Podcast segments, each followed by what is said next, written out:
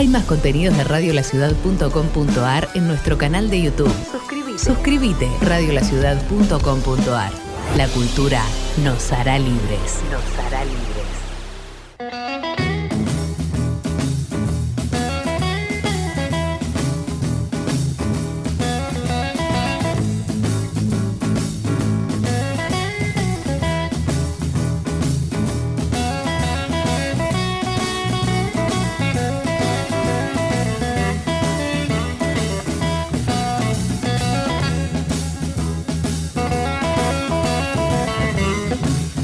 Muy, pero muy buenas noches. Bienvenidos a Blues al Iván por Radio La Ciudad. ¿Cómo está la audiencia? ¿Cómo estás, Claudio? Muy bien, muy bien. Hoy estamos derretidos, ¿eh? Hoy, eh, ola de calor, pero increíble. Sí, además ¿eh? dicen que va a durar toda la semana, con lo cual, chicos, guarden los abrigos. Pero pincho, piletita, ¿eh?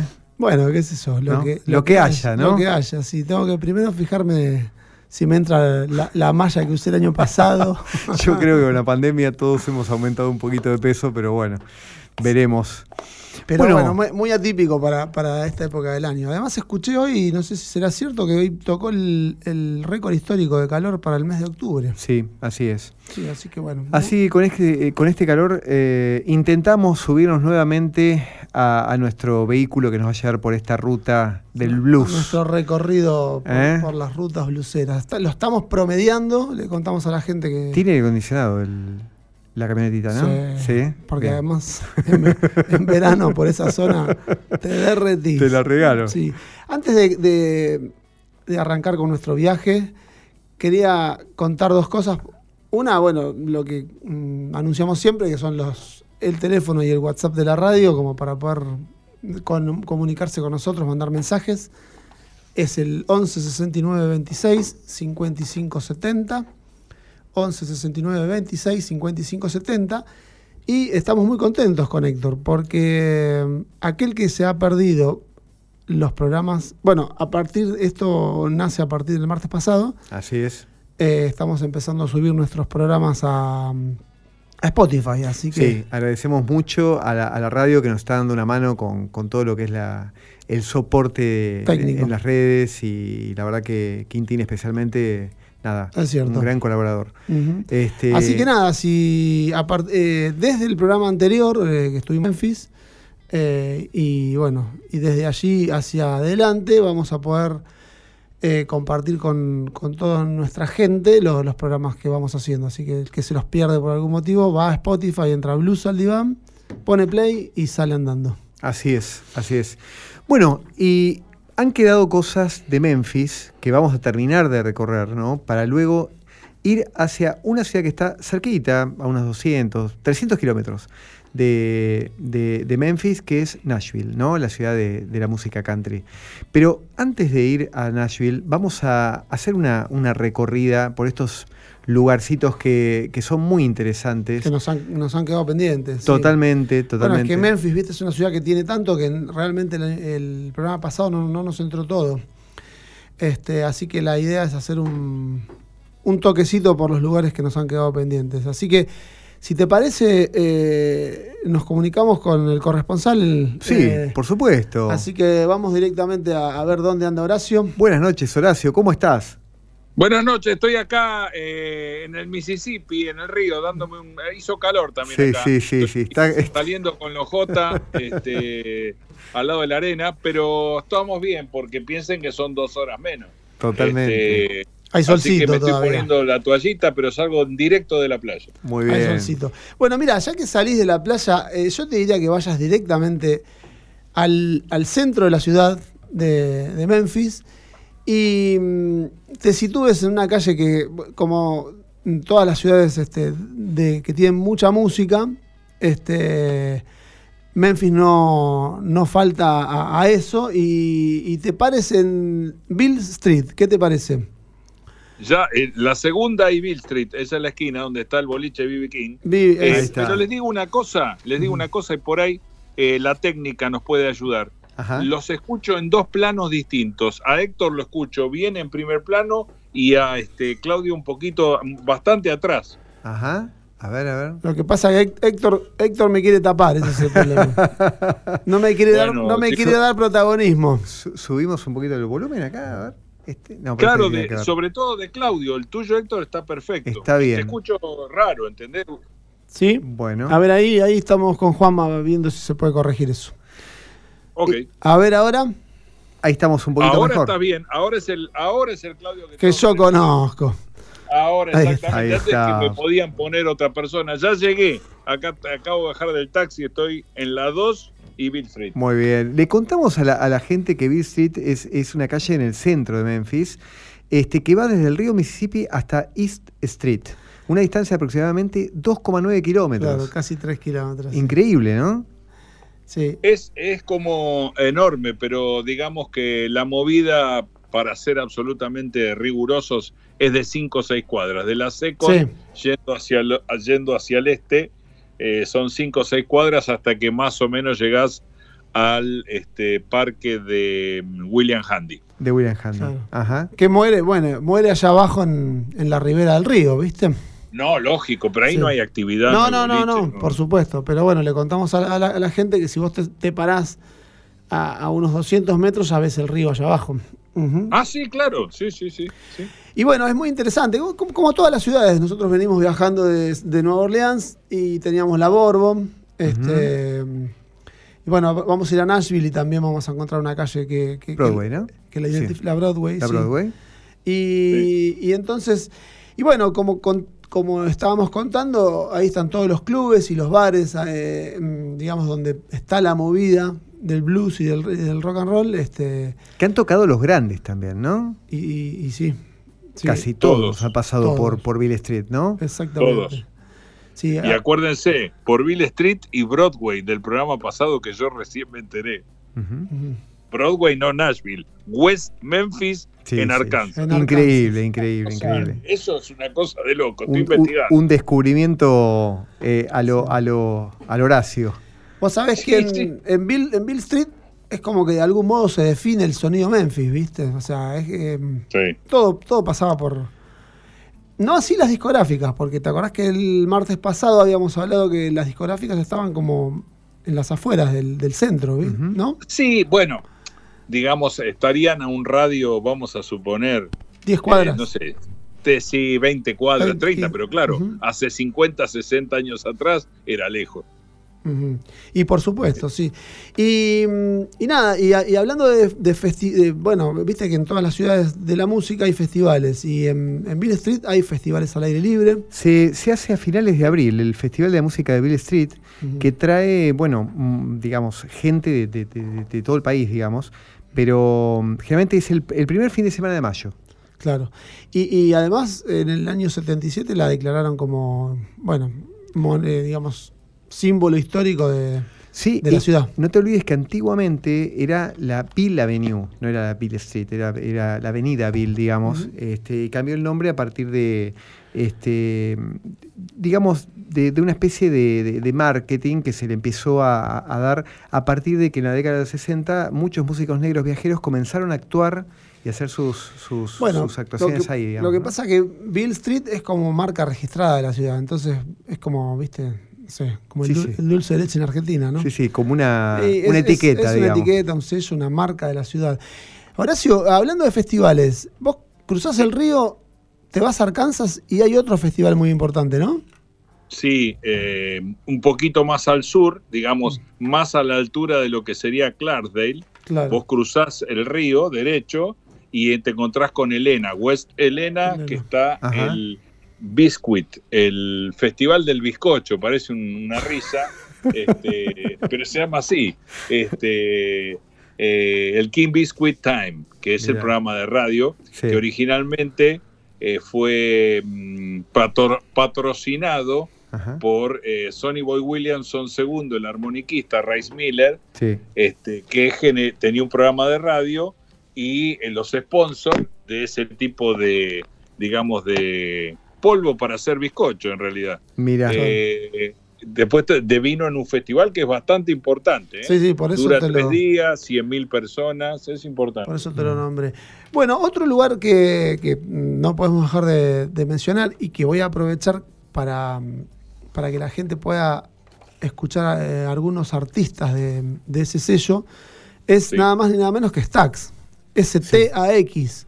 Que es como el sello, mm, digamos, que marca el sonido soul, o el Southern Soul de, de, de la ciudad de Memphis, ¿no? Eh, y de eso, Sí. de eso vamos a hablar y un poquito, bastante después que, que salgamos de escuchar a un, a un grande del sello, que lamentablemente vivió muy poco. Nos, Sí. po- nos podía haber dejado mucha más música. Este, y ya habíamos contado el martes pasado que falleció en un accidente aéreo. Sí, exactamente. Sí. Así que bueno, como para arrancar con la música, vamos a escuchar a- al, al grandísimo Otis Redding cantando These Arms of Mine del año Sí. 64. Y después volvemos a Stax. ¿Cómo no?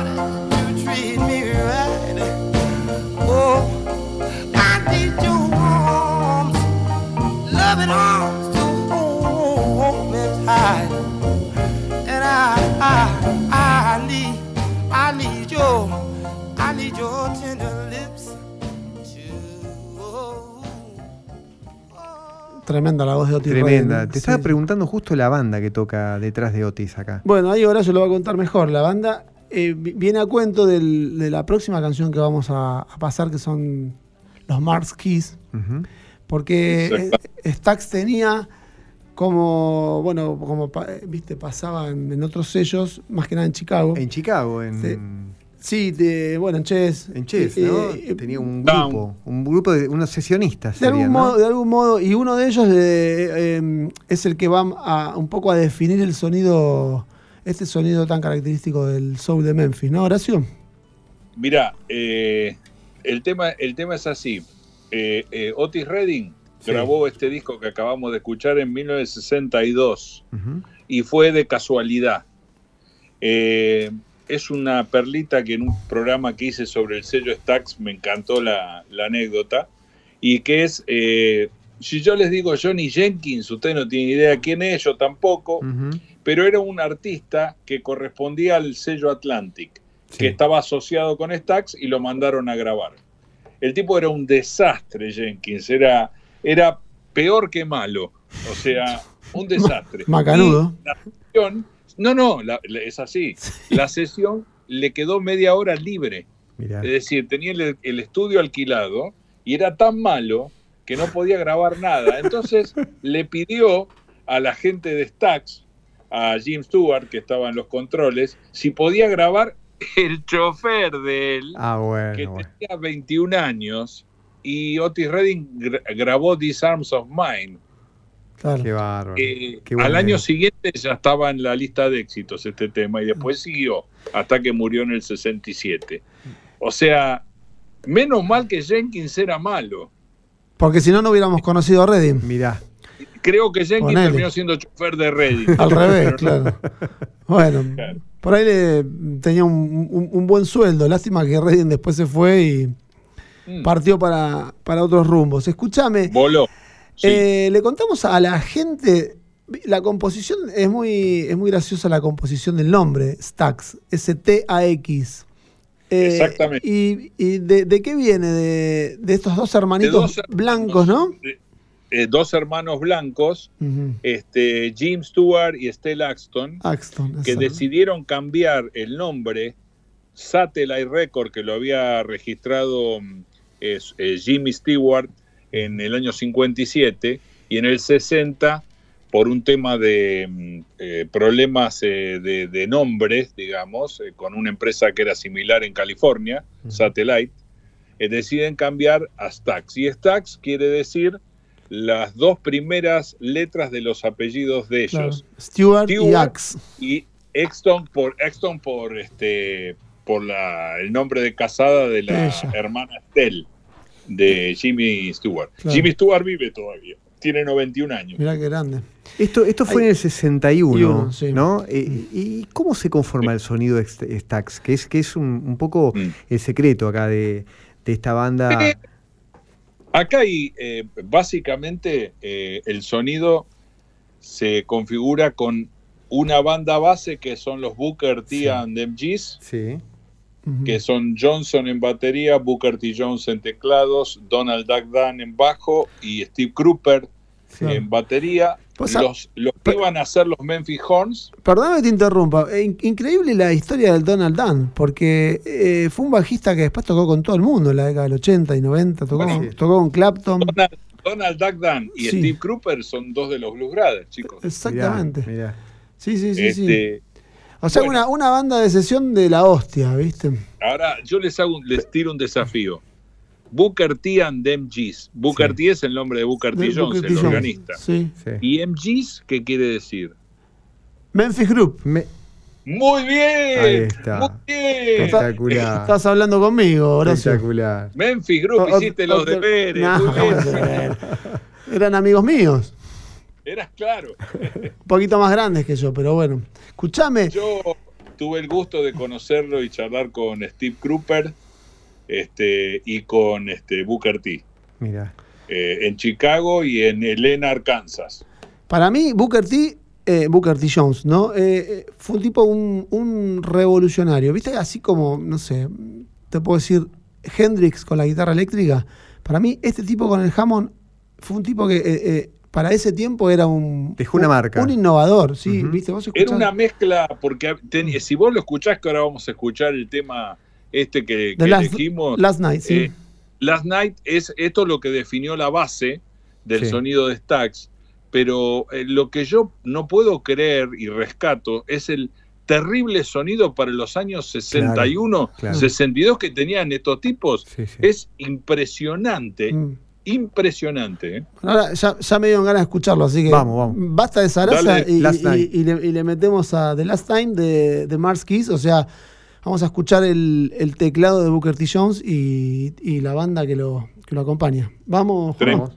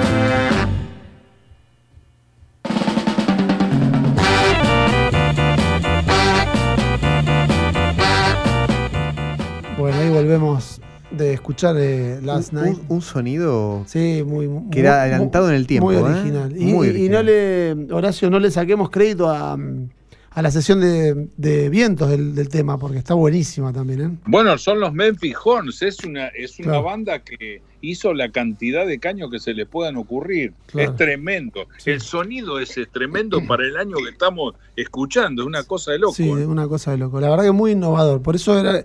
Yo, viste, lo, lo, lo paragonaba un poco con el sonido, de, viste, bueno, la, la guitarra de Hendrix. En su momento fue, un, no sé, Sí, venida sí, de, sí. de otra galaxia. Y, y- y esto también parece muy, muy original. Y, bueno, y hablando de series de otra galaxia, y estamos en Memphis, vamos a hablar un poquito, antes de despedirnos de Memphis, de, de uno de los reyes, De los- ¿no? sí. De los dos reyes, digamos, ¿no? Dos, dos de los reyes, sí. Tenemos ahí un par de anécdotas para contar, tanto de B.B. King De King y de, y de Elvis, ¿no? Obviamente. Elvis. Exactamente. Ahí tenemos eh, algunas perlitas, Horacio, para contar de ellos dos, antes de dejar Memphis finalmente Bueno. y dirigirnos a, a la ciudad de Nashville, la ciudad de la música. ¿Qué podemos contar de estas dos anécdotas así mm, eh, que son muy, muy originales y, y que van a dejar este. Bueno, una. eh, eh, ¿Querés arrancar por, por Elvis o por Vivi? No, vamos, quieras. primero por la de B.B. King, que mm, es muy, muy graciosa y marca un poco el inicio de su carrera. ¿Cómo, cómo era? Era muy importante en esa época la difusión de los músicos a través de la radio. Eh, los músicos lo que buscaban era normalmente llegar a las radios y o que les pasaran el disco que habían grabado, los que con contactos, con todo, no era que llegaba, ah, tengo un disco, te lo paso, Sí. no era así, o pagar entre 15 y 20 dólares para tocar una sesión en vivo, pero calculen que una gig o un show lo cobraban 4 o 5 dólares, o sea, Claro. pagar 20 era un montón, pero era tocar en vivo en la radio era muy importante Claro. para la difusión. El tema es que nuestro amigo en esa época, B.B. King, este, la verdad que estaba bastante mal, porque había un concurso en la calle Bill Street que lo dirigía Rufus Thomas, en el cual subían la gente a tocar y el que ganaba el concurso por los aplausos le daban un dólar, ¿escucharon?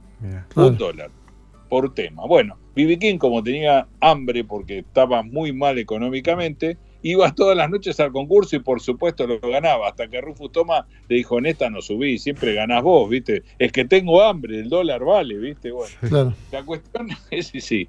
Eh, la cuestión es que B.B. King se dirige a WDIA, que era una radio bastante importante de Memphis, eh, a nivel local, ¿no? Pero importante para la difusión. Y por supuesto llegó y él estaba buscando un trabajo como DJ, como músico, como lo que sea.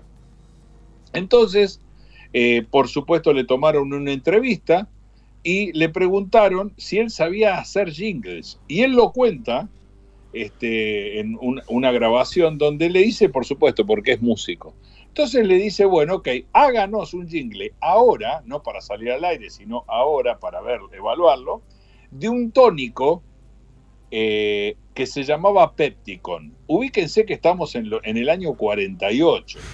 Es decir, en esa época había un montón de tónicos y cosas que se vendían Sí, sí. sí. este, de dudosa calidad. Que no procedencia. estaría comprobado Eso el- me- la me- eficiencia. Es- es- no tendría los, protocolos de ahora. Me hizo acordar a, a- a esta chica de Nueva Orleans, ¿te acordás la que daba la- las pócimas esas? Este, Exacto, era de amplio espectro el Pepticon. Sí. Y este, y bueno, eh, y B.B. King, que era un, un genio musicalmente, armó un, este, un jingle. claro. Y fue tan exitoso que lo tomaron en la radio, En la radio. y entró en cada vez que eh, tenían que pasar el jingle, lo tocaba hasta que se lo grabaron y después con el tiempo fue DJ de esa radio. Él era conocido en esa época como B.B. King Blues, Blues Boy. Boy King. Va- Vamos a escuchar, aunque sea, no sé, 30 segundos de lo que él Sí. está, está bueno porque lo cuenta él en primera persona.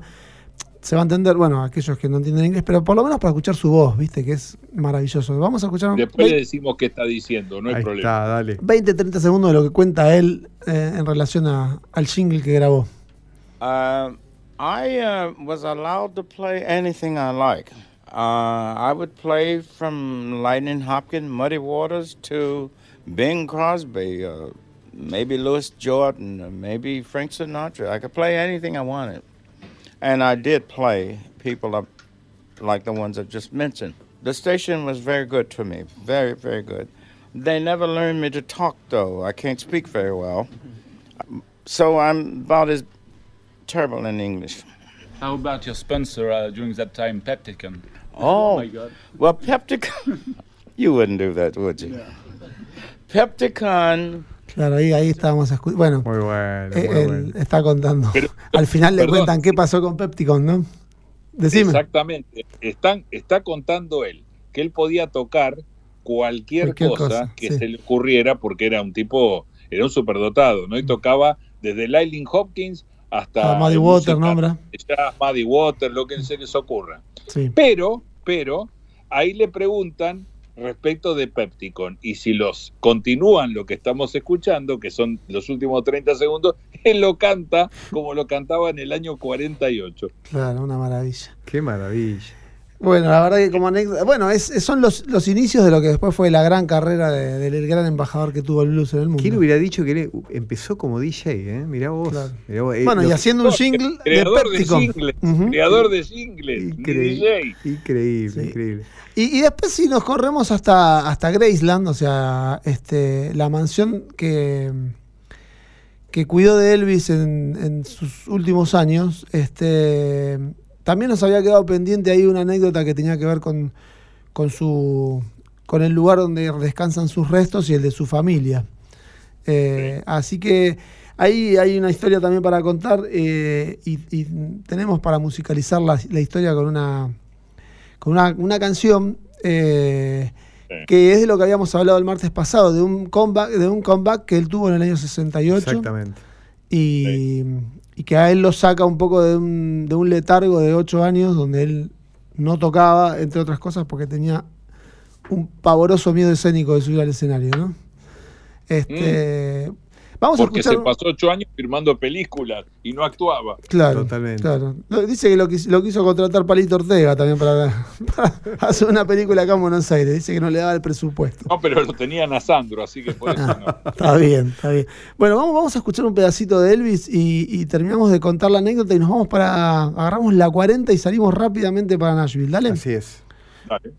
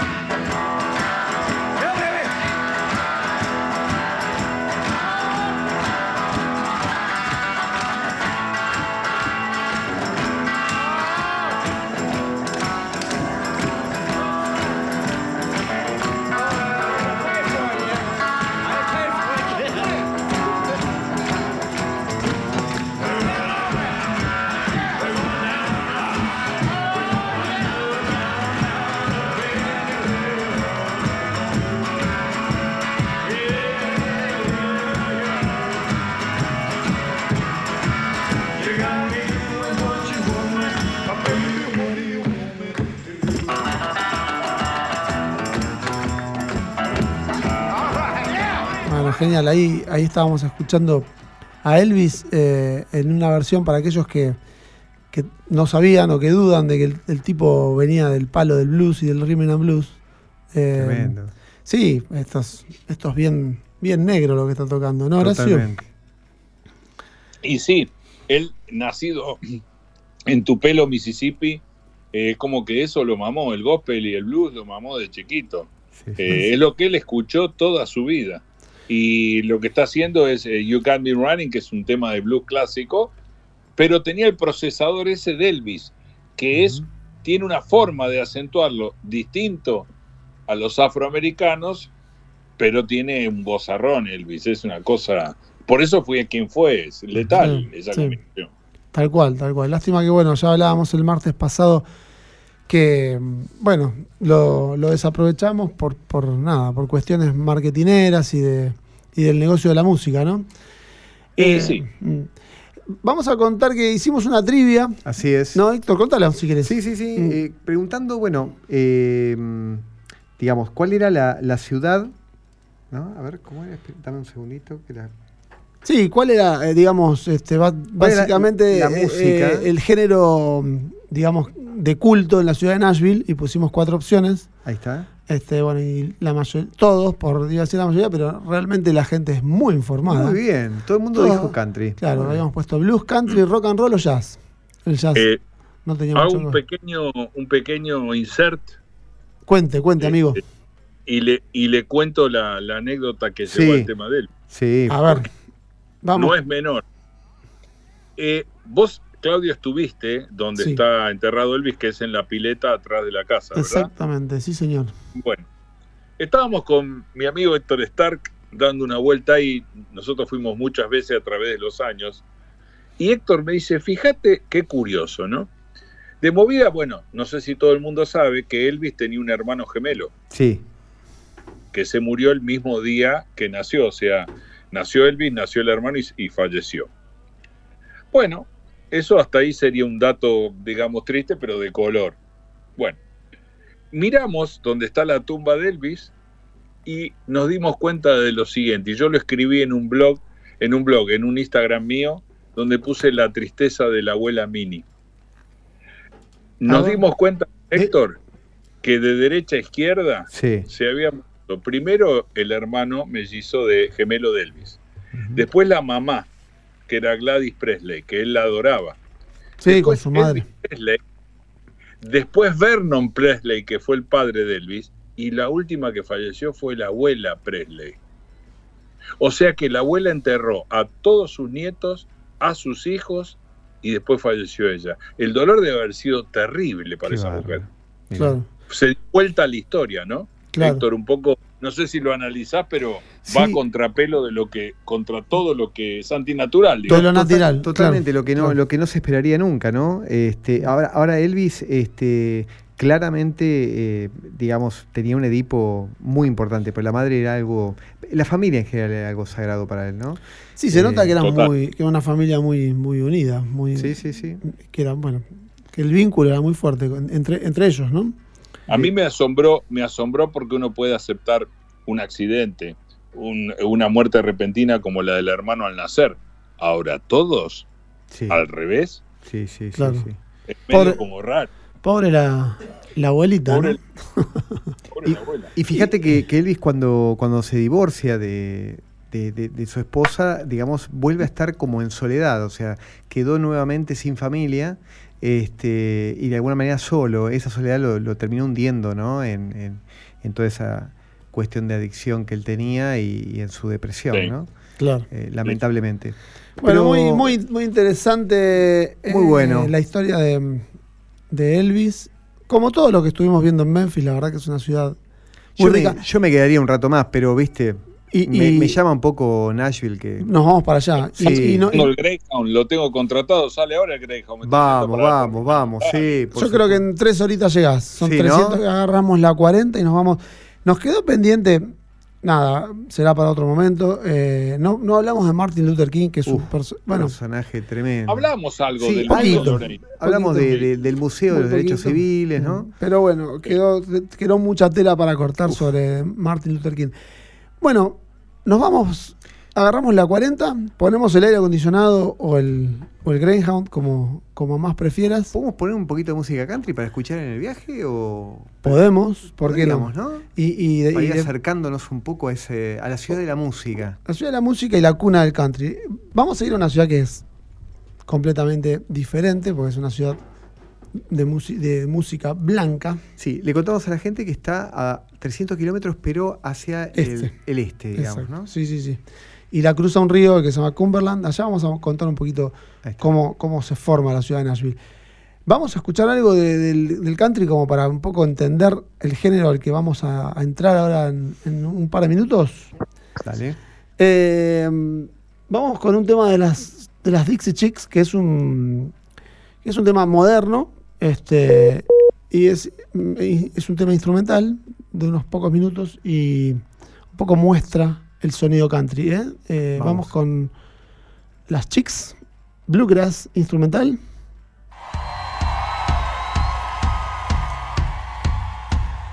¿Puede ser que se haya ido Horacio?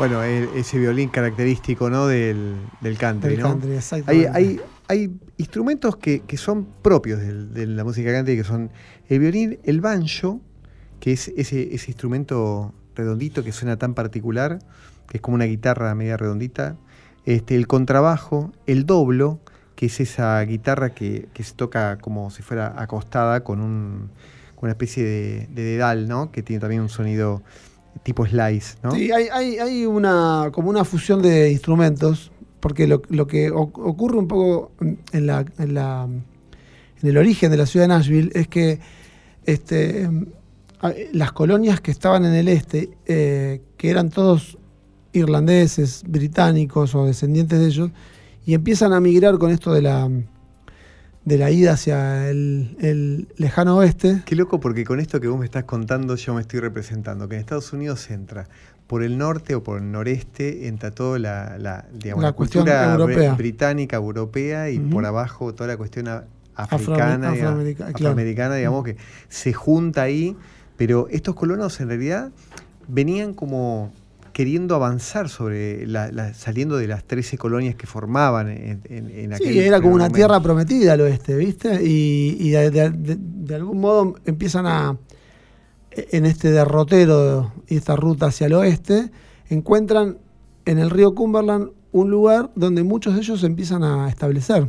Y así, nace la, la ciudad de Nashville. Sí, sí, sí, sí. ¿Y qué, y qué es lo que ocurre? O sea, eh, ellos traían toda esta cultura europea y de algún modo se empieza a fusionar con, con, este, con la nueva cultura de, la nueva tierra. Totalmente. y, y- e- e incluidos los, los instrumentos, como vos contabas antes. Sí, y empieza como una, a, a- conjugarse algo que tenía que ver con, con estas músicas de los cowboys, de los colonos, que me imagino que, que venían en las carretas cuando uno ve la- las películas de western, ¿no? Que, que van cantando, qué sé yo, se va mezclando eh, en el día a día con esa cultura propia del lugar y se va formando esta música tan particular que es la música country, que es la música fol- folclórica americana, digamos. Claro, la, ¿no? más, la más po- popular de algún modo. Y Exactamente. donde, y donde nosotros que venimos hablando desde el primer programa de lo, de lo negro, de lo Sí, afroamericano, esto tiene que ver con otra raíz. nada que ver. Raíz blanca, ¿no? Este, que después vamos más a de origen europeo y fu- fusionado con, con, la, con la nueva colonia, con la nueva tierra, ¿no? Exactamente. y, y encuentran en Nashville también una zona donde acá se, se dividía la gente, que en realidad decía, no, hasta acá está bien, me quedo acá porque está, ese lugar está hermoso, al lado del río Cumberland, qué sé yo. Y después estaban aquellos que seguían viaje, obviamente, este, a conquistar el, el- el lejano oeste. Eh, y, y- y se empieza una cultura muy, muy particular y muy propia que luego vamos a, vamos a- desarrollar. ¿Estás ahí, oración? Sí, acá estoy, acabo de. o sea, está, o sea, no, me, no me da esto de viajar en el Greyhound a ultra, a ultra velocidad. Estoy con el doctor Brown al chofer, ¿viste? Terrible. Muy bien. Yo, yo pensé que en, el- en el recorrido hacia Nashville te habías desviado de ruta. Mirá lo que te voy a contar, ¿eh? ¿En Y de, serio? y de paso la gente se va a enterar de algo, aquellos que, que nos gusta de vez en cuando una copita. Te habías Pensé que te habías desviado y te habías ido a un pueblito de 600 habitantes que se llama Lynchburg. No, usted, ¿usted qué me está diciendo? Usted me está diciendo a Jack Lynchburg. No, Digo, no paraste en la destilería de Jack Daniels, ¿no? porque queda al sur. Me tendría, mañana voy, porque ahora paro en, esta noche en Nashville. Mañana me hago una horita de viaje hacia el sur, en el mismo Tennessee, y ahí estoy. Vas Muy a bien. Lynchburg. Vos sabés que, en- bueno, le contamos a la gente a, a- a modo de, de broma que eh, justamente la, la destilería de Jack Daniels está Cerquita. cerca, no muy cerca, pero bueno, es, si vas a Nashville tenés que ir. Y es muy interesante hacer el recorrido, la visita guiada.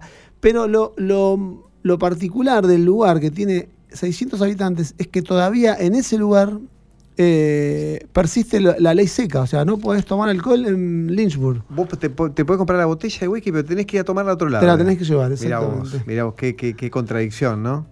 Así es. Ahora, en Nashville, bueno, si uno pasa por Nashville, eh, Horacio, uno podría decir Sí. que tiene un montón de lugares que no, no podría dejar de visitar, ¿no? Uno podría hablar de, Sí. de- del Johnny Cash Museum, ¿no? El Museo de Johnny Cash, el, el Salón de la Fama de la Música Country, eh, el, el Ryman Auditorium, ¿no? Sí, el- ¿No? Bueno, sí. eso es una linda historia. También hay un BB King, ¿eh? Blues ¿Sí? Club. Sí, sí, estuve ahí también, muy bueno. Este, la verdad que eh, el blues siempre está presente, si bien ahí tiene mm, eh, más que ver la fuerza del country, Sí. eh, también está uno de los tipos más grosos de eh, coleccionistas de guitarra que compra y vende guitarras vintage, que se llama Groom Guitars. Este, yo entré al negocio de él y es como, no sé, es como una cápsula, ¿viste? Guitarras, les hablo de guitarras de 500 mil dólares, no, no, Ah, hablo, no bueno. de- Igual de Estamos guitarra hablando vamos, de- vamos a hablar también porque vamos a ir un ratito a la fábrica de Gibson que está también en Nashville. En un ratito más vamos a hablar. Pero eh, podemos hablar un poquito de qué, qué pasaba en el, en, en el Riemann. Riemann, Riemann, Riemann Riemann Auditorium. ¿Qué, Sí, ahí, ahí qué pasaba ahí? Eh, eh, eso es muy, muy interesante de contar porque en ese lugar, igual, eh, ayúdame Horacio si quieres, eh, eh, desde el año 1925, o sea, hace casi 100 años, sí. en Nashville hay una transmisión en vivo de radio que, Que todo- sigue hasta, hasta, hasta, hoy. el, hasta el día de hoy. Eh, eh, todos los sábados a las 7 de la tarde se transmite música en vivo Sí. que sale por la cadena NBC, NBC, y se toca, o sea, se transmite desde el Riemann Auditorium, que es un lugar emblemático Sí, sí. donde al día de hoy, o sea, si vos sos artista de cualquier género, ¿eh? no solamente del, del country, si sos eh, artista de la música y tocas en el Riemann, te da, te da chapa, ¿viste? Este, y bueno, por ahí... El tema, el tema es como vos decís, Claudio, o sea, eh, ahí es como, ¿se acuerdan cuando hablamos hace un ratito nomás de la importancia de las radios? Sí. Tener presencia en la radio, ya sea en vivo o a través de discos, en vivo mejor, pero a través de discos eh, era lo que en esa época hacía explotar a un artista, porque la radio no tenía una limitación, salvo que fuera pequeña, no tenía una limitación. La gente se criaba escuchando radio. Eh, y los artistas que llegaban ahí, no llegaba cualquiera, eh, han pasado todos, eh, de Han Williams, ha pasado Elvis, Claro. eh, ha pasado, este, Elvis pasó en el 54, cuando estaba de subida. Bien. Elvis recién era una estrella en Memphis y el manager de él, el coronel Parker, se da cuenta que el objetivo eh, era tocar ahí porque eso tenía una difusión tremenda. Claro. Elvis estaba en el medio entre el hillbilly, entre el rock and roll.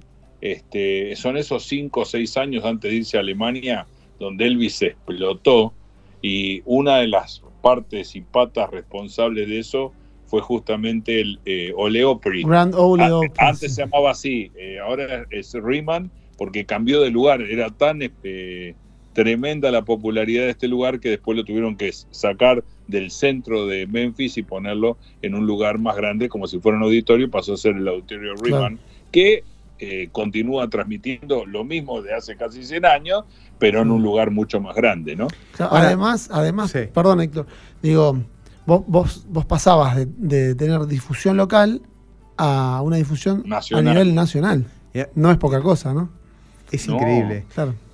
O sea, el artista eh, lo escuchabas en una radio de, de Nashville y tocabas en Gran Ole Opry, en el programa de los sábados a las 7 de la tarde y te escuchaban en todo, en todo Estados Unidos. Absolutamente. increíble. Era- tenía mucha difusión. Sí. Ahora, también hay, hay, este, hay una calle, como habíamos eh, hablado, así como, como mostramos eh, en, en Memphis, la Bill Street, eh, es la Broadway, ¿no? Que, que cuenta, así como veíamos en, en, en New Orleans los, los juke joints, acá están los hanky tanky, ¿no? Los Han- Hanky Tonks. los sí. hanky tonks, que son como bares donde hay un pequeño escenario donde, donde todos digamos, van a tomar una cerveza, digamos, y de paso Escuchás escuchan música en vivo. una- un, un grupito en vivo, ¿no? Tal cual. Bueno, los primeros, los honky tonks eh, originales, de algún modo de ahí salían los, los nuevos artistas. Hoy eso cambió, ¿no es cierto, Horacio? Eso se- la ciudad se tuvo reinventar. reinventar. Que, reinventar. digamos, eh, eso sería, eh, hay tres culturas principales de donde salió la música antes de llegar a los medios este, físicos como el disco o inclusive más la radio. Y eran tres, estaban los honky tonk, los juke joint y los barrel house. Ahí está. Eh, los honky tonk era, a ver, para hacerla fácil, ¿no? El honky tonk era como el juke joint, pero exclusivamente de blancos. Ahí está. Claro. Igual siempre hablando de clase obrera, no eran lugares muy finos, ni mucho menos. Y se destacaban por tener un piano todo desvencijado y una forma de tocar de tipo ragtime percusivo, porque justamente había que disimular que las teclas estaban desafinadas. Este, de verdad, ¿no? Es, bueno. es cierto. Bueno. Este, pero el, el, digamos, el ambiente era bastante heavy. Los juke joint también eran eh, para los afroamericanos. Este, y después, bueno, como ya estuvimos en New Orleans, Los barrel este, eran los barrel house que estaban en el, en el, en el barrio, en el barrio rojo, digamos, de New Orleans, este, en Storyville, Claro. eh, donde además se agregaba la función de un prostíbulo. Este, Vamos, y ¿Te parece se si le vamos decía a... barrel Ah, house perdón, porque se servía el coñac directamente del barril del barril. arriba de la, de, la- Qué de- bueno. de lo que era la barra. Qué Claro. bueno. Eso pasaba en, en- Una en los, en los barrel house de- de- del estado de Texas también, Exacto. donde empezó un poco el, el boogie boogie. Va- vamos a escuchar eh, a una, mm, digamos, a un emblema del, del- del country, eh, Un referente. a, a Dolly Parton. Sí. Sí, el, el que no la, el que no la tiene presente por nombre, por ahí se, la- se, se va a acordar de una, de una señora rubia, de grande, grandes este, boobies, este, ella, Ah, bueno. y, y una, y, Ah, bueno. y una gran cantante.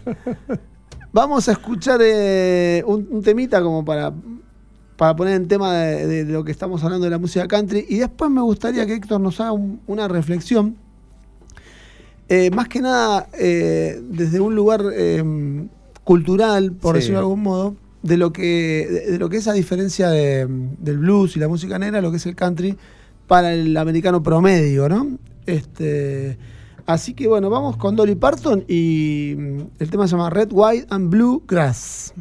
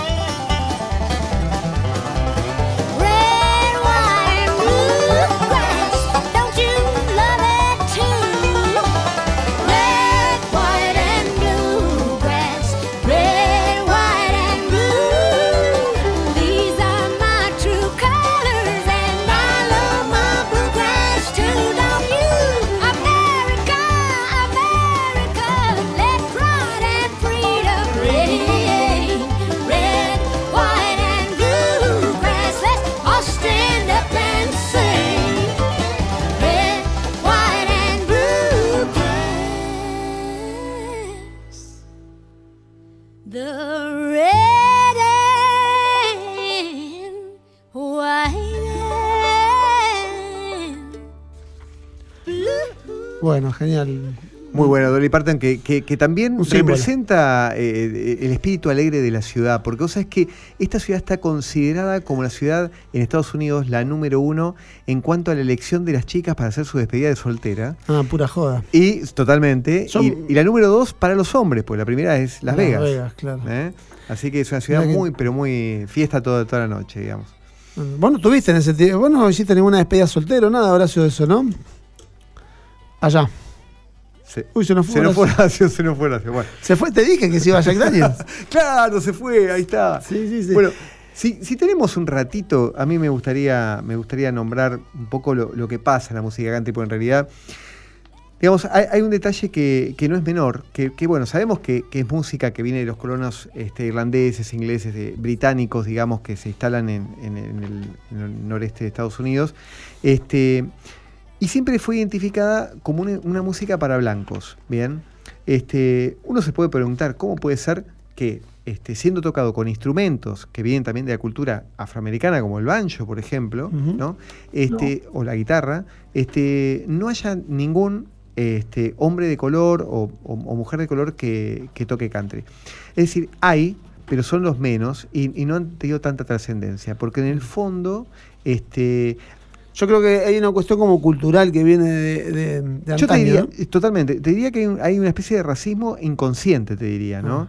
Porque mm, en realidad este, se, se identifica, y, y también se utilizó el country como música para este, adornar y decorar muchas campañas, Campañas. republicanas en Estados Unidos y de alguna manera quedó como identificado también como desde un lugar que era música para eh, la raza blanca, para una cierta este, este tipo de gente que convivía con Sí, o, más con- o valores. más conservadora, sí, hay- Sí, bueno, la eh, familia, la religión, ¿no? Bien, de un tipo de, de población americana que es del Midwest, o sea, bien del, del centro de Estados Unidos. No, eh, ¿coincidís con lo que dice Héctor, eh, Horacio? Creo que sí, eh, pero yo le agregaría además esto, Héctor, me parece. Sí. Eh, porque a veces es difícil explicarlo desde la lógica, ¿no? Eh, yo creo que el blues por un lado y el country por el otro le cantan a distintas cosas, Claro. a distintas realidades. Entonces, eh, la realidad en los años 50 para una persona afroamericana contra una de blanca era Abismal. no sé, era como dos planetas. Abismal, o sea, directamente eran dos planetas. Piensen que eh, se daban casos donde eh, un, un cantante, un músico como B.B. King tenía que dormir en el colectivo porque Claro. le negaban la entrada al hotel y él, era este, la atracción principal. Tremendo. O sea, eh, piensen que eso a un blanco no, no- nunca le pasó, ni le existió, ni nunca, eh, en su realidad era otra. Entonces yo creo que le cantaban a distintas cosas. Este, hoy en día por ahí la cultura del rap y eso que viene bien afroamericana le está diciendo otras cosas a la sociedad y el, el pop y todo habla de lo blanco pero que se ablandó. Claro. Eh, Claro. eh, no sé, son opiniones, ¿eh? Sí. De cualquier manera, yo eh, creo que, que hay una cuestión ahí media como de racismo medio encubierta. Sí, o de claramente. O de una o, de una cuestión de, de dos géneros que bueno de la música negra y música blanca que yo creo que en ningún momento si bien hay 300 kilómetros de Memphis a Nashville hay como dos realidades y dos orígenes eh, muy distintos entre una ciudad y la otra ¿no es cierto? Totalmente. De hecho, eh, de hecho, digamos, para, para redondear, me parece interesante decir que hubo muchos eh, artistas con, con buenas dotes para el country de color que se acercaron a la industria del country, pero realmente se sintieron tan discriminados que huyeron hacia otros estilos de música, digamos, ¿no? Claro. Más para el lado del jazz o, o para el lado del blues. Este, sin, no- di- sin discriminar, digamos, sin discriminar, este, salvo con el advenimiento del rock, eh, ¿cuántos músicos conocemos antes de los años 50 blancos que tocaran blues? Sí, totalmente.